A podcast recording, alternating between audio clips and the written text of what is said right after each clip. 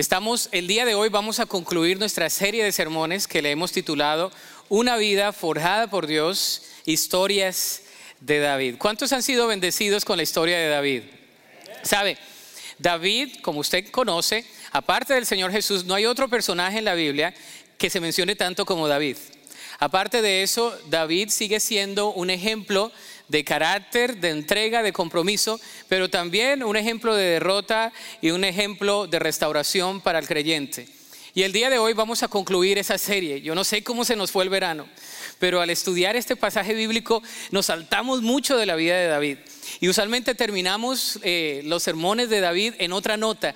Y, escogimos este pasaje en segundo de Samuel capítulo 22, que es un salmo. ¿A cuánto les gustan las canciones? Levante la mano. ¿Cuántos son medio así, medio bohemios con las canciones, no? Ay, sí, no me digan que no. Algunos hermanos que ahí ponen en, la, emisora todo menos música cristiana, pero eh, a veces ponen cantos que les recuerdan, ¿no? En el primer culto di la bienvenida y recuerdo que hicieron un llamado a, la adoración, le llaman, y, cantaron un himno que me remontó a mis años de la infancia, donde yo me sentaba y donde era un, niño ahí en la banca, donde dibujaba al pastor y le ponía el bigote al pastor y, y toda la cuestión.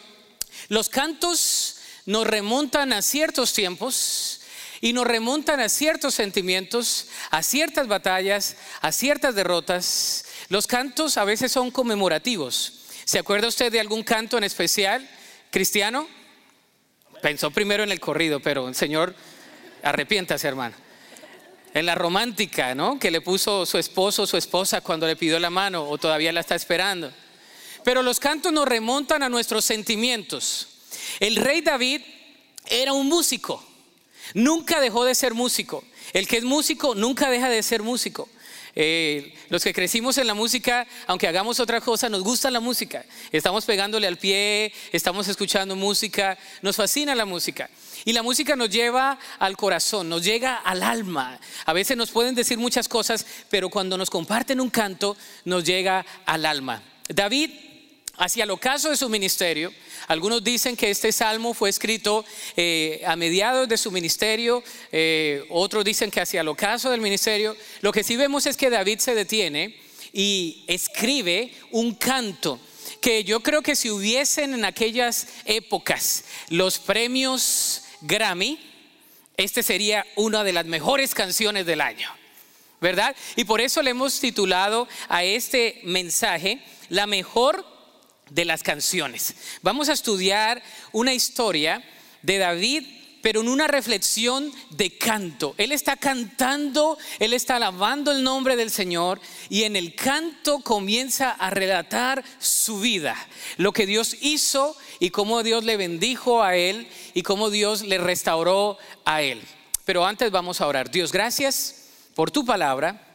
Y pedimos, oh Dios, que al abrir tu palabra el día de hoy, sea tu Espíritu Santo el que nos ministre, el que nos desafíe, el que nos inste, el que nos transforme. Señor, que al estudiar tu palabra, que es autoridad sobre todas las cosas, disipes cualquier pensamiento, cualquier paradigma eh, que está allí filosófico, que no necesita estar, y que sea tu palabra la autoridad máxima en esta hora, a través de tu Espíritu Santo, en Cristo Jesús. Amén. David había sido pastor de ovejas, fue conocido como el pastor de Israel, había sido como conocido como soldado, como salmista, como comandante, como rey, como padre de familia y como mujeriego. También. Sin embargo, fue conocido como el hombre conforme al corazón de Dios. Y nos damos cuenta que hacia el ocaso de su vida, en 2 de Samuel capítulo 22, David reconoce las bondades de Dios y las lecciones más profundas. ¿Está listo o lista para escuchar este canto? Así que póngale ahí la canción, ¿verdad? Eh, la mejor de las canciones. Comenzamos en el versículo 1, segundo de Samuel 22, dice, cántico de alabanza de David. El versículo 1 dice, David entonó este cántico al Señor el día que el Señor lo rescató de todos sus enemigos y de Saúl. Esto es lo que comienza a decir el salmista. Vamos a examinar lo que dice este salmo. Lo primero es, David canta del Dios que salva. David comienza a cantar del Dios que salva. Y tenemos que leerlo porque es impresionante lo que él comienza a entonar. Dice lo siguiente, dice, el Señor es mi roca, mi fortaleza y mi salvador, mi Dios, mi roca en quien encuentro protección. Él es mi escudo, el poder que me salva y mi lugar, ¿qué dice ahí? Seguro. Él es mi refugio, mi salvador, el que me libra de la violencia. Clamé al Señor, quien es digno de alabanza, y me salvó de mis enemigos. Las olas de la muerte me envolvieron, me arrozó una inundación devastadora. La tumba me envolvió con sus cuerdas, la muerte me tendió una trampa en el camino. Pero leamos el versículo 7. Dice, pero en mi angustia, no, no, no, están dormidos, ahí está en la pantalla, hermanos. Leámoslo juntos. Pero en mi angustia clamé al Señor, sí, clamé a Dios por ayuda. Él oyó desde su santuario, mi clamor llegó a sus oídos. Sigamos leyendo, dice ahí, entonces la tierra se estremeció y tembló, se sacudieron los cimientos de los cielos, temblaron a causa de su enojo. De su nariz salía humo a raudales, de su boca saltaban violentas llamas de fuego, carbones encendidos que disparaban de él. Abrió los cielos y descendió y descendió. Había nubes de tormenta debajo de sus pies. Voló montado sobre un poderoso ser angelical, remontándose sobre las alas del viento se envolvió con un manto de oscuridad y ocultó su llegada con densas nubes de lluvia. Un gran resplandor brilló alrededor de él y carbones encendidos se dispararon. El Señor retumbó desde el cielo. La voz del Altísimo resonó. Disparó flechas y dispersó a sus enemigos. Destelló su relámpago y ellos quedaron confundidos. Luego, a la orden del Señor, a la ráfaga de su aliento, pudo verse el fondo del mar y los cimientos de la tierra quedaron al descubierto. Él extendió la mano desde el cielo y me rescató. Me sacó de aguas profundas. Me rescató de mis enemigos poderosos, de los que me odiaban y eran demasiado fuertes para mí. Me atacaron en un momento de angustia, pero el Señor qué? me sostuvo, me condujo a un lugar seguro, me rescató porque en mí se deleita. ¡Wow! ¡Qué bendición! David comienza a cantar de un Dios que salva. Diez veces en estos 20 primeros versículos de este canto habla de los pronombres mi o me me ha salvado, me ha rescatado, me ha salvado, me ha redimido. Dios le ha sido fiel a David. Él está hablando de una relación que tiene con Dios de una manera muy personal. Él no solo habla de Dios, él le conoce a Dios. No se basaba en lo que decían de Dios, se basaba en lo que él conocía de su Padre Celestial. El uso de los pronombres nos hace remontar a una actitud de un niño dependiente en su padre. ¿No? Cuando uno está chiquito dice, mi papá o mi mamá. Mi papá lo va a hacer, mi mamá lo va a hacer, ¿verdad? Es un niño dependiente. Ah, ¿Cuánto les gustan los niños, los bebecitos chiquitos, no? ¿A ninguno? Hay algunos que se van a tomar tiempo en tener niños, está bien pero los míos ya, no están chiquitos, la, verdad.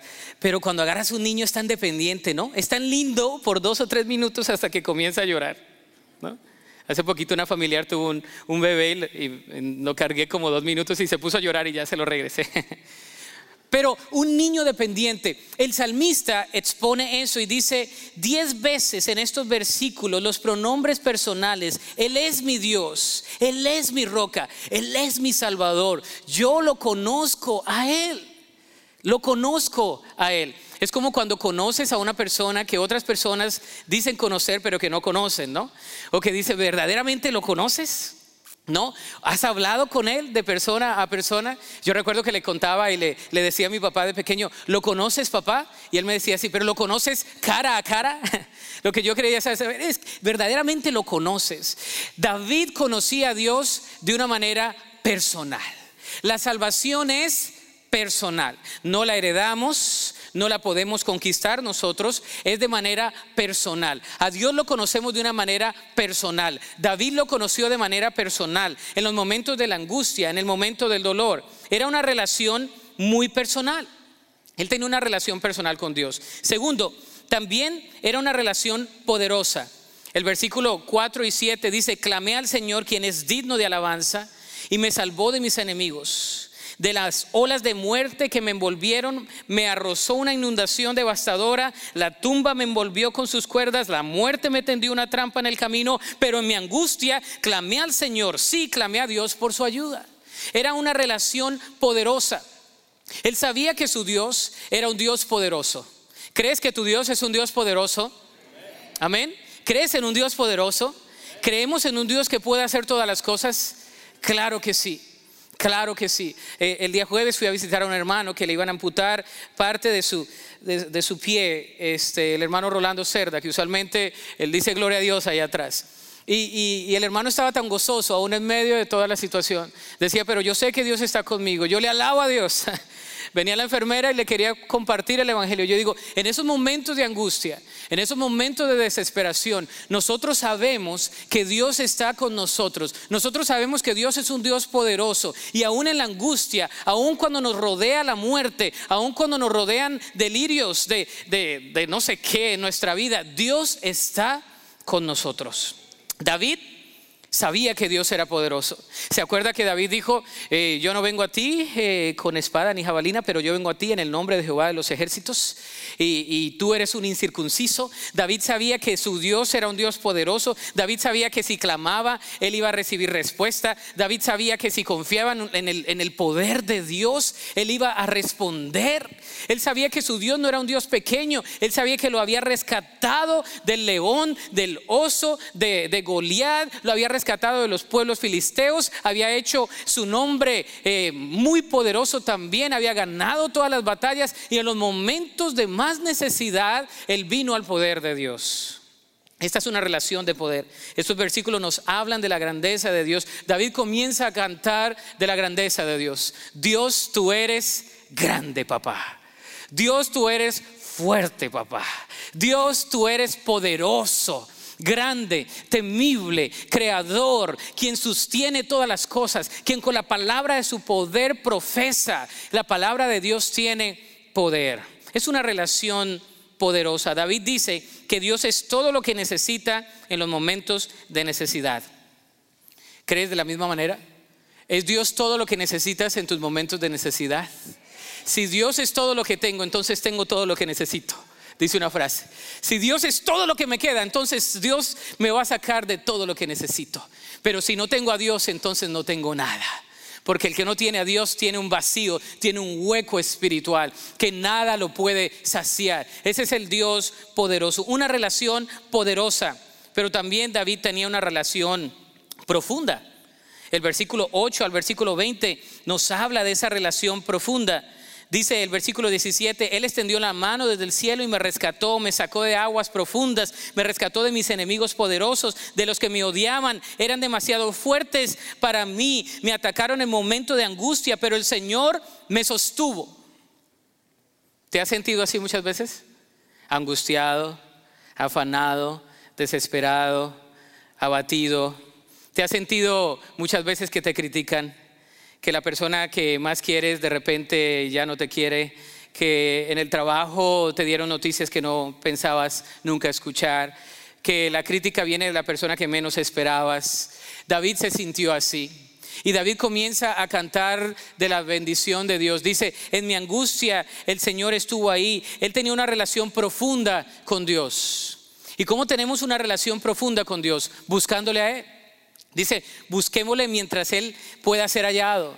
Tenemos que buscarle al Señor con todo nuestro corazón. Tenemos que buscarle con todas nuestras fuerzas. Le buscamos al Señor, buscamos de su palabra, escuchamos eh, alabanzas, eh, oramos, eh, tenemos esa comunión con Él, porque es una relación profunda con Él. Dice, me, me atacaron en un momento de angustia, pero el Señor me sostuvo. Dios es quien nos sostiene. Amén.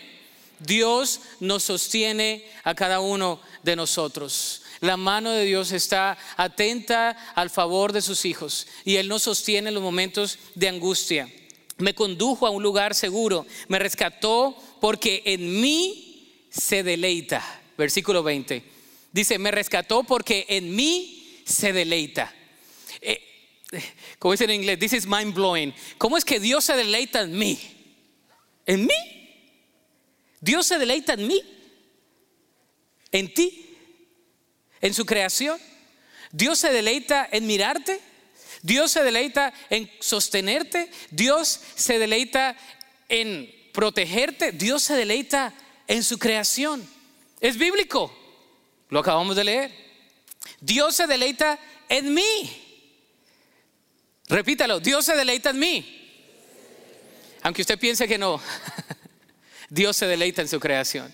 Dios dice, qué buena creación. He, creado a esa hermana, he creado a mi hijo, a mi hija para ese propósito, para que me represente en ese escenario, en ese trabajo, en esa posición de influencia, donde quiera que estemos, somos la luz y la sal. Dios se deleita en su creación. Él se deleita en nosotros. Él haya placer en nosotros. Aunque nosotros creamos que no, Él se deleita en nosotros, en nuestra vida, en cómo somos. Una de las cosas que yo siempre digo es que no tienes que pretender ser alguien que tú no eres, porque Dios se deleita en la creación que Él hizo. Él se deleita en la creación que Él hizo. Él te hizo a ti así porque así te va a usar. Porque es, Él se deleita en esa creación. Él dijo, wow, así lo hice mi hijo viene a pagar por los pecados, hay restauración, hay vida nueva y yo te voy a usar y te voy a bendecir. Me condujo a un lugar seguro. Disparó flechas, dice el versículo 15, y dispersó a sus enemigos, destelló su relámpago y ellos quedaron confundidos. David se acuerda de los momentos de batalla. ¿Cuántos han tenido batallas? Todos, ¿no? Luchas, todos.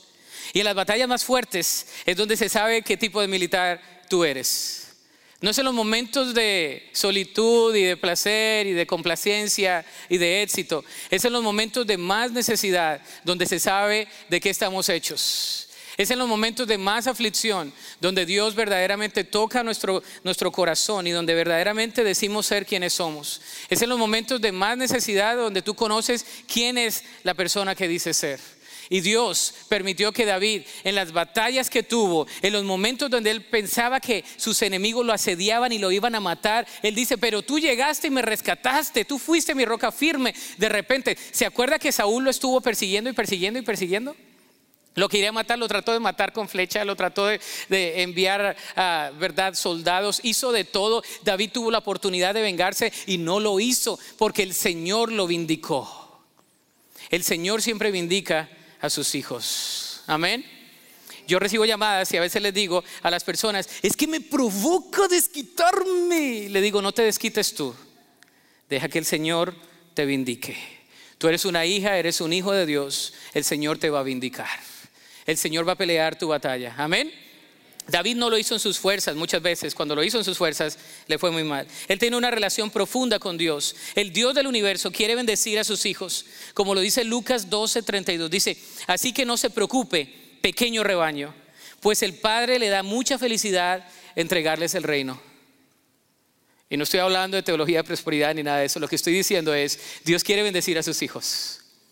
Si nuestro Padre Celestial ¿verdad? Si el Padre terrenal, dice la Escritura, sabe dar buenas dádivas a vuestros hijos, aún vuestro Padre celestial no dará más. Dios se deleita en darnos bendición. Amén. Dios se deleita en darnos bendición. No, hermanos. Me hubiera quedado un amarillo anoche.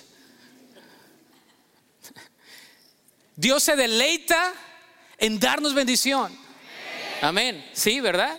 Él se deleita en bendecirnos. ¿Sabe? No hay nada más hermoso como papá que bendecir a tus hijos. Cuando tú ves que tu hijo es bendecido, tú dices, wow, ya la hice, ¿no?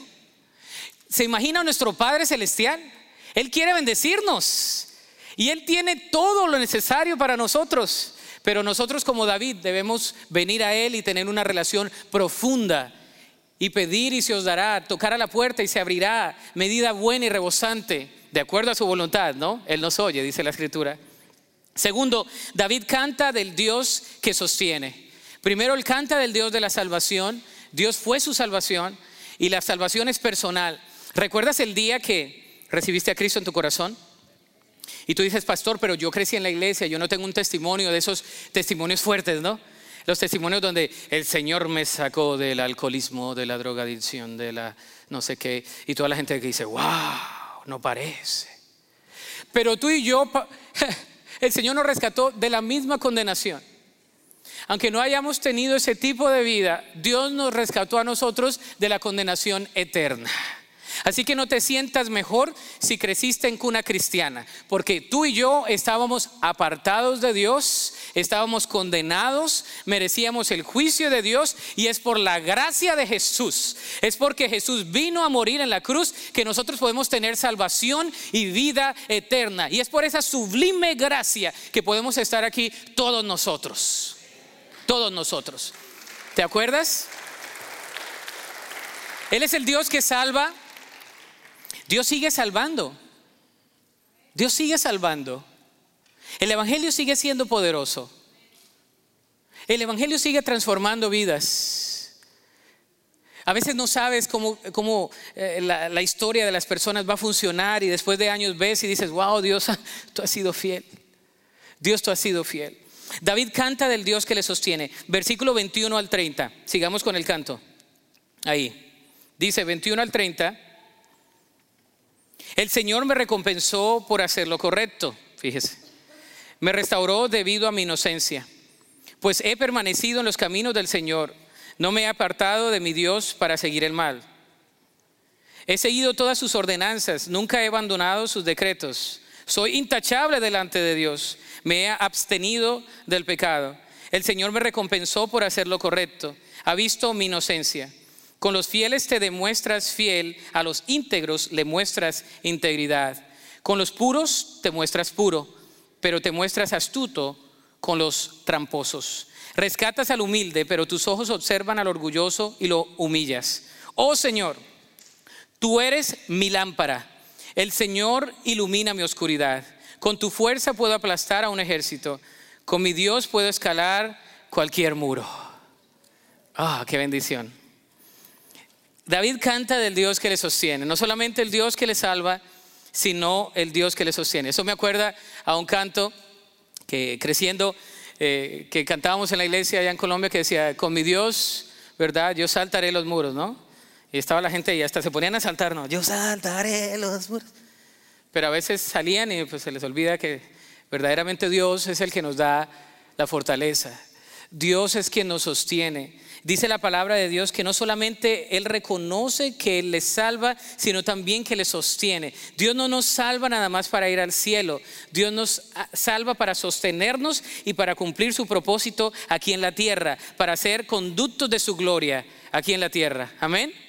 Dios nos salva con un propósito para sostenernos. Dice aquí, David reconoce que solo Dios lo había ayudado para permanecer firme y en la verdad de su palabra. En el versículo 26 dice, con los fieles te muestras fiel. En el versículo 24 dice, soy intachable delante de Dios, me he abstenido del pecado. Y quizás usted se pregunta, ay, sí, si fue asesino. y aquí está diciendo que fue intachable, que se abstuvo de pecar. Sí, hubo momentos en su vida donde David fue intachable. Hubo momentos en su vida donde David no tenía ningún tipo de error como rey.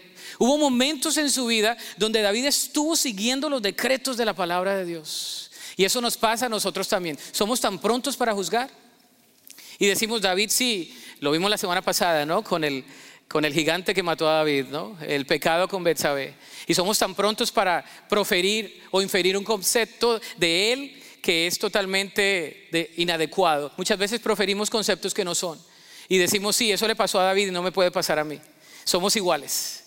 ¿Verdad? Un día podemos ser muy íntegros, un día podemos ser muy intachables, un día podemos ser muy obedientes y al otro día podemos apartarnos del Señor. Y David está cantando y dijo, mientras yo fui intachable, tú fuiste fiel a los fieles. Tú mantuviste mi cabeza en alto. Tú me diste a mí la victoria sobre mis enemigos. David por eso fue el hombre conforme al corazón de Dios, porque cuando tuvo error lo confesó delante de Dios. Algunas veces tardó, como un año tardó después de este pecado, pero lo confesó y vino al Señor y el Señor lo restauró y enfrentó las consecuencias de su error. Pero nosotros debemos saber que Dios nos sostiene. ¿Quién nos sostiene a nosotros? Dios. Él nos sostiene nuestra vida. Él nos provee y nos sostiene. David reconoce que Él lo sostuvo a Él en tiempos de tentación. Fíjese lo que dice el versículo 21 al 28. El Señor me recompensó por hacer lo correcto en los tiempos de tentación. Dios nos sostiene. Me restauró debido a mi inocencia, pues he permanecido en los caminos del Señor y no me he apartado de mi Dios para seguir el mal. El Señor lo mantuvo, lo sostuvo en tiempos de tentación. Y dice la escritura que todos vamos a ser tentados. ¿Cuántos de ustedes han sido tentados? Pues todos. Y el que no diga que ha sido tentado es un mentiroso. ¿Verdad? Todos hemos sido tentados en diferentes ámbitos, en diferentes lugares, en diferentes escenarios y en diferentes ocasiones. Y con diferentes personas y en diferentes cosas. Pero todos hemos sido tentados. Tentados a hablar de mal, de más. Tentados a hablar mal de otros. Tentados a mirar de más tentados a cometer cosas que no debemos cometer. La tentación viene de nuestra naturaleza pecaminosa. Dice la escritura, lo leímos la semana pasada en Santiago, que de nuestra naturaleza somos atraídos y seducidos. La tentación viene a nuestra vida. Todos los días podemos ser tentados, ¿sí o no? Todos los días podemos ser tentados. El ser tentado no es pecado. El pecado es caer en la tentación. Amén. Pero si tú y yo nos permanecemos en la palabra de Dios, dice aquí la escritura, pues he permanecido en los caminos del Señor y no me he apartado de mi Dios para seguir el mal. He seguido todas tus ordenanzas, nunca he abandonado tus decretos. Y el Señor me recompensó por hacer lo correcto. Versículo 25, ha visto mi inocencia. No te canses de hacer el bien. No te canses de hacer el bien. Hay personas que dicen, pero yo estoy haciendo el bien y nadie más lo hace, pastor. Pues sigue haciendo el bien, porque a su tiempo segarás. A su tiempo será recompensado, no porque yo lo digo, la palabra de Dios lo dice. El que es obediente, el que es íntegro, tiene una recompensa de parte de Dios. Tiene una bendición de parte del Señor. El Señor me recompensó por hacer lo correcto. Ha visto mi inocencia. Con los fieles te muestras fiel, con los íntegros le muestras integridad. Le muestras integridad. Comenta la historia que en los tiempos de la colonia, ¿verdad? Los colonizadores llegaron a América y había toda esta tergiversación en, eh, la autoridad y la corona y, los que estaban aquí, no solamente pues en toda América Latina. Cuenta la historia que cuando había juicios, muchas veces los juicios eran injustos, ¿no? A veces la corona condenaba cosas que no debían ser condenables y a veces la corona condenaba cosas que ni siquiera ellos sabían porque eran condenados. Y dice que un día uno de los virreyes quiso condenar a tres hombres por haber robado. El primero dijo que nunca lo había hecho. El segundo dijo que lo había hecho parcialmente. Y el tercero dijo, dijo yo me robé todo y aún más me he robado en los últimos tres años. Dice, dice la historia de esta ilustración que el virrey dijo, bueno, vamos a dar libertad al que confesó que había robado y no solamente esto, sino los últimos dos años. Y vamos a poner en la cárcel a los que dijeron que nada más habían hecho un poco y al que había dicho que no había hecho nada, porque los tres tenían prueba. Así somos delante de Dios. Queremos tener muchas veces y poner excusas. Y cuando cometemos pecado, queremos tapar nuestro pecado.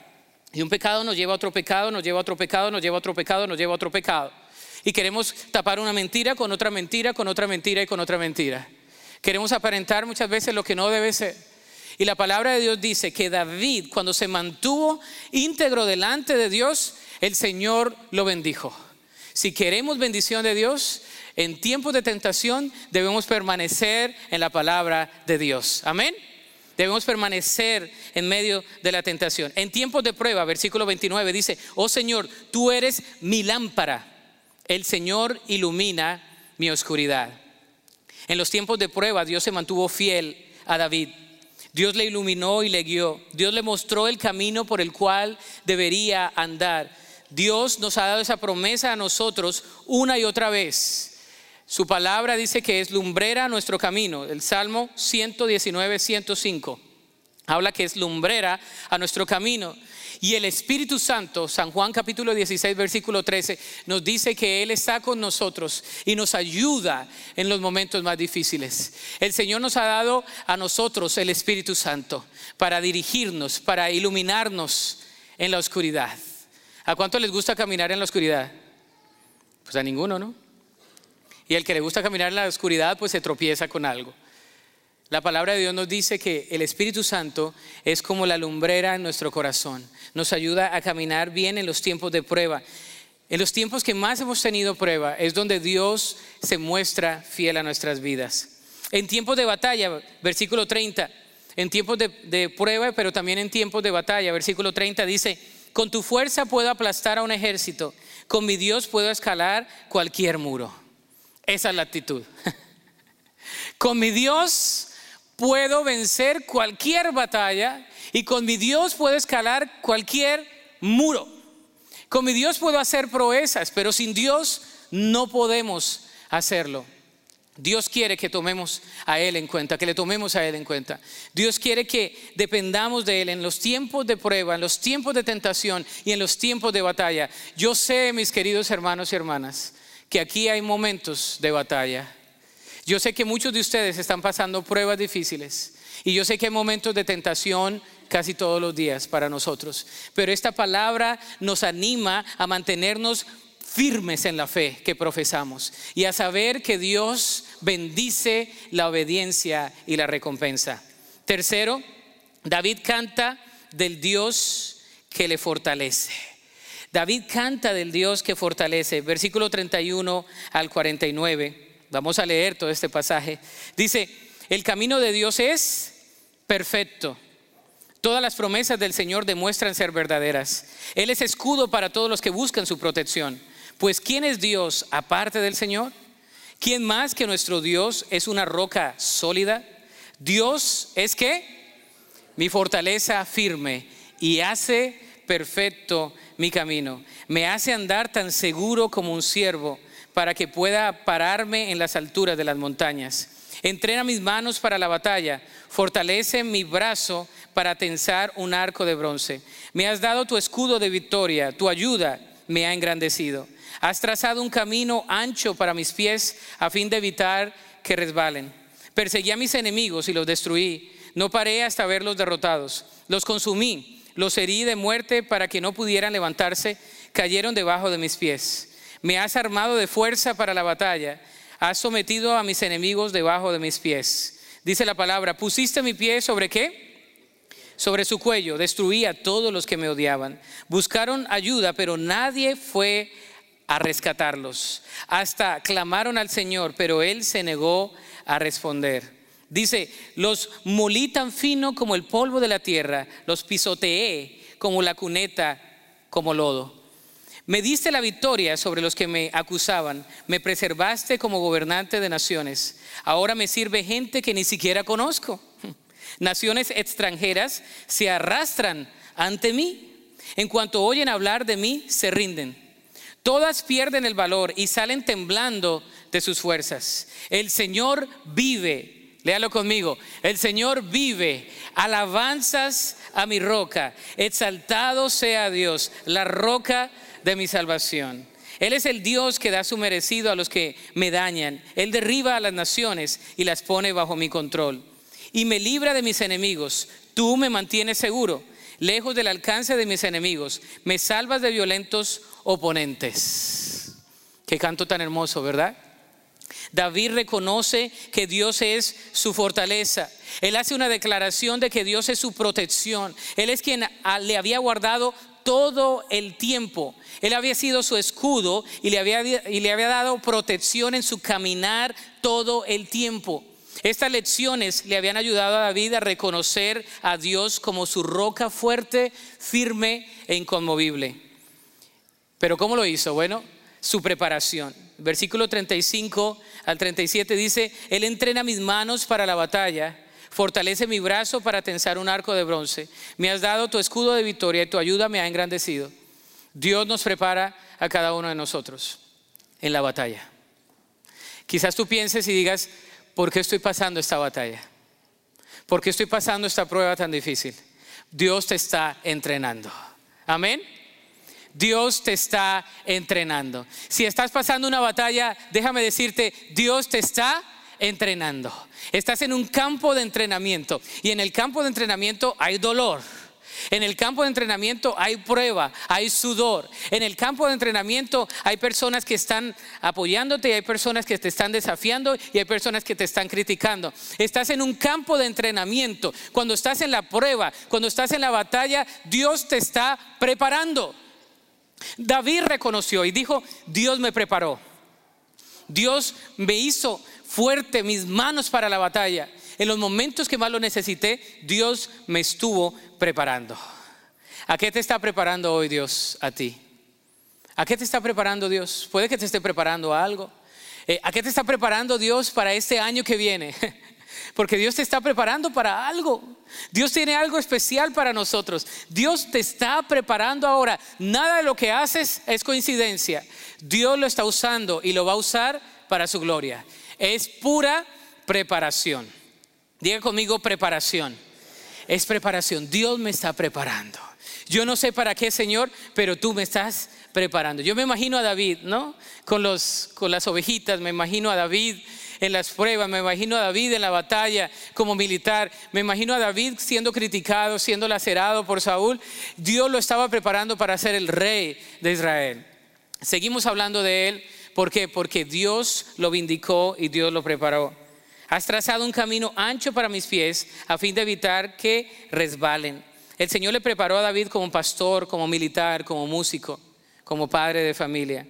Pero también no solamente fue una preparación, sino que también hubo una promoción. Dios lo promovió a David. Él fue promovido a algo más. No siempre vas a estar en la misma situación. Dios siempre va a ver eso y Dios te va a ayudar, va a ampliar tu territorio. Dice la escritura aquí en, en cuanto a David, que me has armado de fuerza para la batalla, pusiste mi pie sobre su cuello, buscaron su ayuda, pero no fuiste a rescatarlo, Señor. Hasta clamaron al Señor, pero Él se negó a responder. Los molí tan fino, los pisoteé. Me diste la victoria sobre los que me acusaban, me preservaste como gobernante de las naciones. Ahora me sirve gente que ni siquiera conozco. Wow. David dice, ahora me sirve la gente que ni siquiera antes yo conocía. Ahora la gente que estaba totalmente en opuesto conmigo, la gente que estaba criticándome, los pueblos vecinos ahora me tienen envidia. Ahora la gente que ni siquiera me conocía me quiere servir, porque es lo que Dios hace. Amén. Dios levanta tu cabeza. Hermano y hermana, yo no sé qué prueba tú tengas el día de hoy, pero lo que yo sí puedo decir es que Dios es quien nos prepara para la batalla, Dios es quien nos da la victoria en la batalla y Dios es quien nos promociona muchas veces para hacer cosas que ni siquiera pensaste hacer, porque Dios ya te había preparado. Sé fiel donde Dios te ha puesto, porque de ahí Dios te va a estar preparando para promoverte para algo más. Y yo sé que suena como muy bueno, como muy promocional hoy, como que el, mensaje de hoy es de mucho así, como muy popular, pero así es. La palabra de Dios dice, si eres fiel en lo poco, en lo mucho te pondré. Si eres fiel en las cosas que Dios te da para tu vida, los molí tan fino como un polvo de la tierra, los pisoteé, todas, todas pierden el valor y salen temblando de sus fortalezas.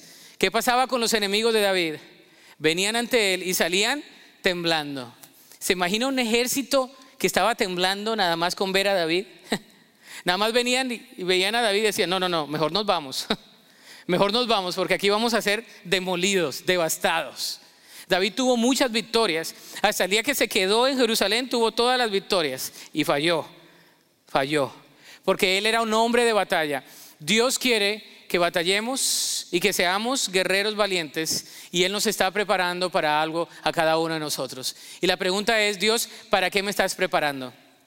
Hermanos y hermanas, debemos que hacernos esa pregunta. Dios, ¿para qué me estás preparando en esta prueba? No veamos los problemas y las dificultades como situaciones que Dios no tiene en control. Aún esa situación, Dios la va a usar para preparación en nuestra vida. Dios le proveyó y le elevó a ser el rey de la nación de Israel Dios le había prometido estar con él y fortalecerle. Y David reconoció que le servía al rey y a la audiencia de uno que era su rey. Su Padre Celestial. Él es quien nos prepara. El Salmo 32, 8, Juan 16 lo dice también. Él es quien nos promueve y quien nos ha prometido la victoria. Según a los Corintios 2, 14, Romanos 8, 31, nos hablan de que Cristo nos ha prometido la victoria sobre todas nuestras batallas, sobre todas nuestras guerras que podemos tener porque Él ha vencido la muerte. Él es victorioso, mis hermanos. Y nosotros tenemos la victoria en Cristo Jesús. Cuarto, David canta del Dios que le da seguridad. Versículos 50 y 51 dice, por eso, oh Señor, te alabaré entre las naciones, cantaré alabanzas a tu nombre. Le das grandes victorias a tu rey, le muestras inagotable amor a tu ungido, a David y a todos sus descendientes para siempre. David canta del Dios que da seguridad. ¿De qué daba seguridad el Señor? Bueno, le da seguridad sobre el pasado que ya había arreglado el Señor. El Señor le da seguridad sobre el pasado arreglado. Versículo 50 dice, por eso Señor te alabaré entre las naciones, cantaré a tu nombre. David sabía que su pasado estaba en el Señor. A veces nos quedamos en el pasado y decimos, hubiera hecho, hubiera dicho, hubiera ido, me hubiera presentado. Pero David reconoció, dejo las cosas en el pasado. Dios nos da seguridad del pasado. Amén. Dios puede sanar el pasado, Dios puede resarcir muchas cosas del pasado, pero el pasado, aunque querramos restaurarlo, reinstaurarlo, tampoco lo podemos hacer. El pasado ya pasó. Ayer ya pasó. Dejémoslo ahí. David dijo, yo sé que fallé, yo sé que mi redentor vive también en una de esas conocidas de Job y también hizo lo mismo. Señor, tú eres el Dios de mi roca firme, eres el Dios de mi salvación. Seguridad sobre el pasado arreglado. Seguridad sobre el presente. Versículo 51a dice, le das grandes victorias a tu rey, le muestras inagotable amor a tu ungido. Está hablando en tiempo presente. Dice aquí, le das grandes victorias a quién? A tu rey. Está hablando de qué? En tiempo qué? Presente. No está hablando en tiempo pasado, está hablando en tiempo presente. ¿Usted cree que Dios le, le da victoria hoy? Claro que sí. Dios nos da victoria. Él está presente con nosotros. Le muestras inagotable amor a tu ungido, el amor de Dios. Con cuán amor nos ha amado el Padre al hacernos hijos de Dios. El amor de Dios lo podemos entender todos los días, experimentar todos los días, está presente en nuestra vida. Pero también había una seguridad permanente.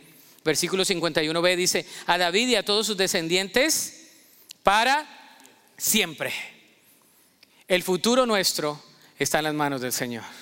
Amén.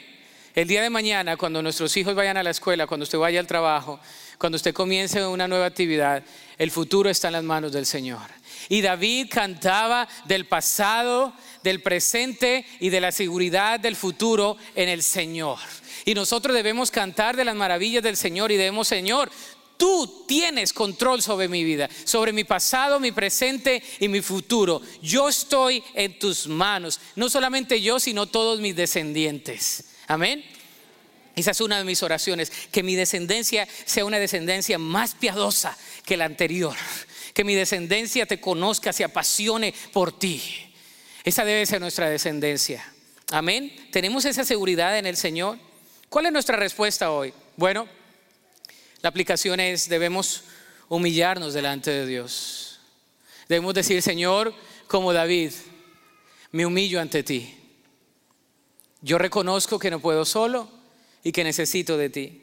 Reconoce también las bendiciones de Dios. Reconoce cuando Dios te ha bendecido. Reconoce cuando Dios te ha levantado, cuando Dios te ha restaurado. Reconoce las bendiciones de Dios. Cuenta las bendiciones de Dios.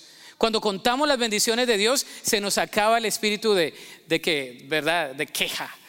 A veces debemos contar las maravillas de Dios. Todos los días debemos recordar y reconocer las bendiciones de Dios. Adora a Dios. David adoró a Dios. Señor, te adoro. David adoró al Señor hasta el final. Señor, te adoro aunque no sienta, aunque no pueda, aunque no hable, aunque no tenga, aunque esté, aunque no esté. Señor, yo te adoro porque tú eres Dios de mi salvación, tú eres roca firme, tú eres quien levantas mi cabeza, tú eres el galardón de mi vida, tú eres quien me sostiene. Señor, yo vengo delante de ti. Esa debe ser nuestra oración a diario, hermanos. Dios es quien nos sostiene. Adorar a Dios. ¿Le adoramos a Dios todos los días de nuestra vida? Y también no te quedes con la adoración, no te quedes con la humillación, con el reconocimiento de las bendiciones de Dios. También debemos hacer algo y es compartir sus maravillas. Debemos compartir las maravillas del Señor. ¿Y cuántas veces debemos compartir las maravillas de Dios? Todos los días. Debemos compartir de lo que Dios ha hecho en nosotros. Amén. Es la única manera que el Señor es glorificado. Yo te voy a pedir que te pongas sobre tus pies en esta tarde y vamos a venir al Señor. Esta es una canción de David. Pero tú tienes tu propia canción. Tú tienes tu propia canción. Ahí donde estás. Yo no sé qué canto vas a cantar hoy. No literalmente porque no podemos cantar todos. Algunos cantan más bonitos que otros. Pero tú tienes una canción ahí en tu corazón. Tú tienes tentación, tienes cargas, tienes pruebas, tienes situaciones difíciles, tienes victorias, tienes batallas, tienes momentos donde Dios te ha rescatado. Te puedes sentir como David, asediado, asediada. Te puedes sentir que estás perdiendo la batalla. Te puedes sentir de que tus enemigos te están acarreando y que te estás cayendo. O puedes sentir que estás en la victoria suprema. No sé cuál es tu canto. Pero al culminar esta serie de sermones de David, yo quiero invitarte, mientras cantamos un cántico de adoración, como lo hacía David, que tú vengas al Señor. Que tú le digas, Señor, así como David tuvo tantas situaciones. Qué tremendo, ¿no, David? Todavía me quedo sorprendido, nos faltó mucho, así que estudiémoslo más. Pero al final de cuentas, Él canta al Señor y sigue adorando a Dios. El final de su nota de, la orquesta, de su pieza musical, fue adorar a Dios. Recontar sus maravillas, reconocer sus errores y con confianza mirar hacia el futuro que el Señor tenía para él. Tú y yo somos David el día de hoy. Tú y yo somos David. Y Dios quiere ministrarte. Vengamos a Cristo mientras cantamos. Ven a Jesús. El altar está abierto.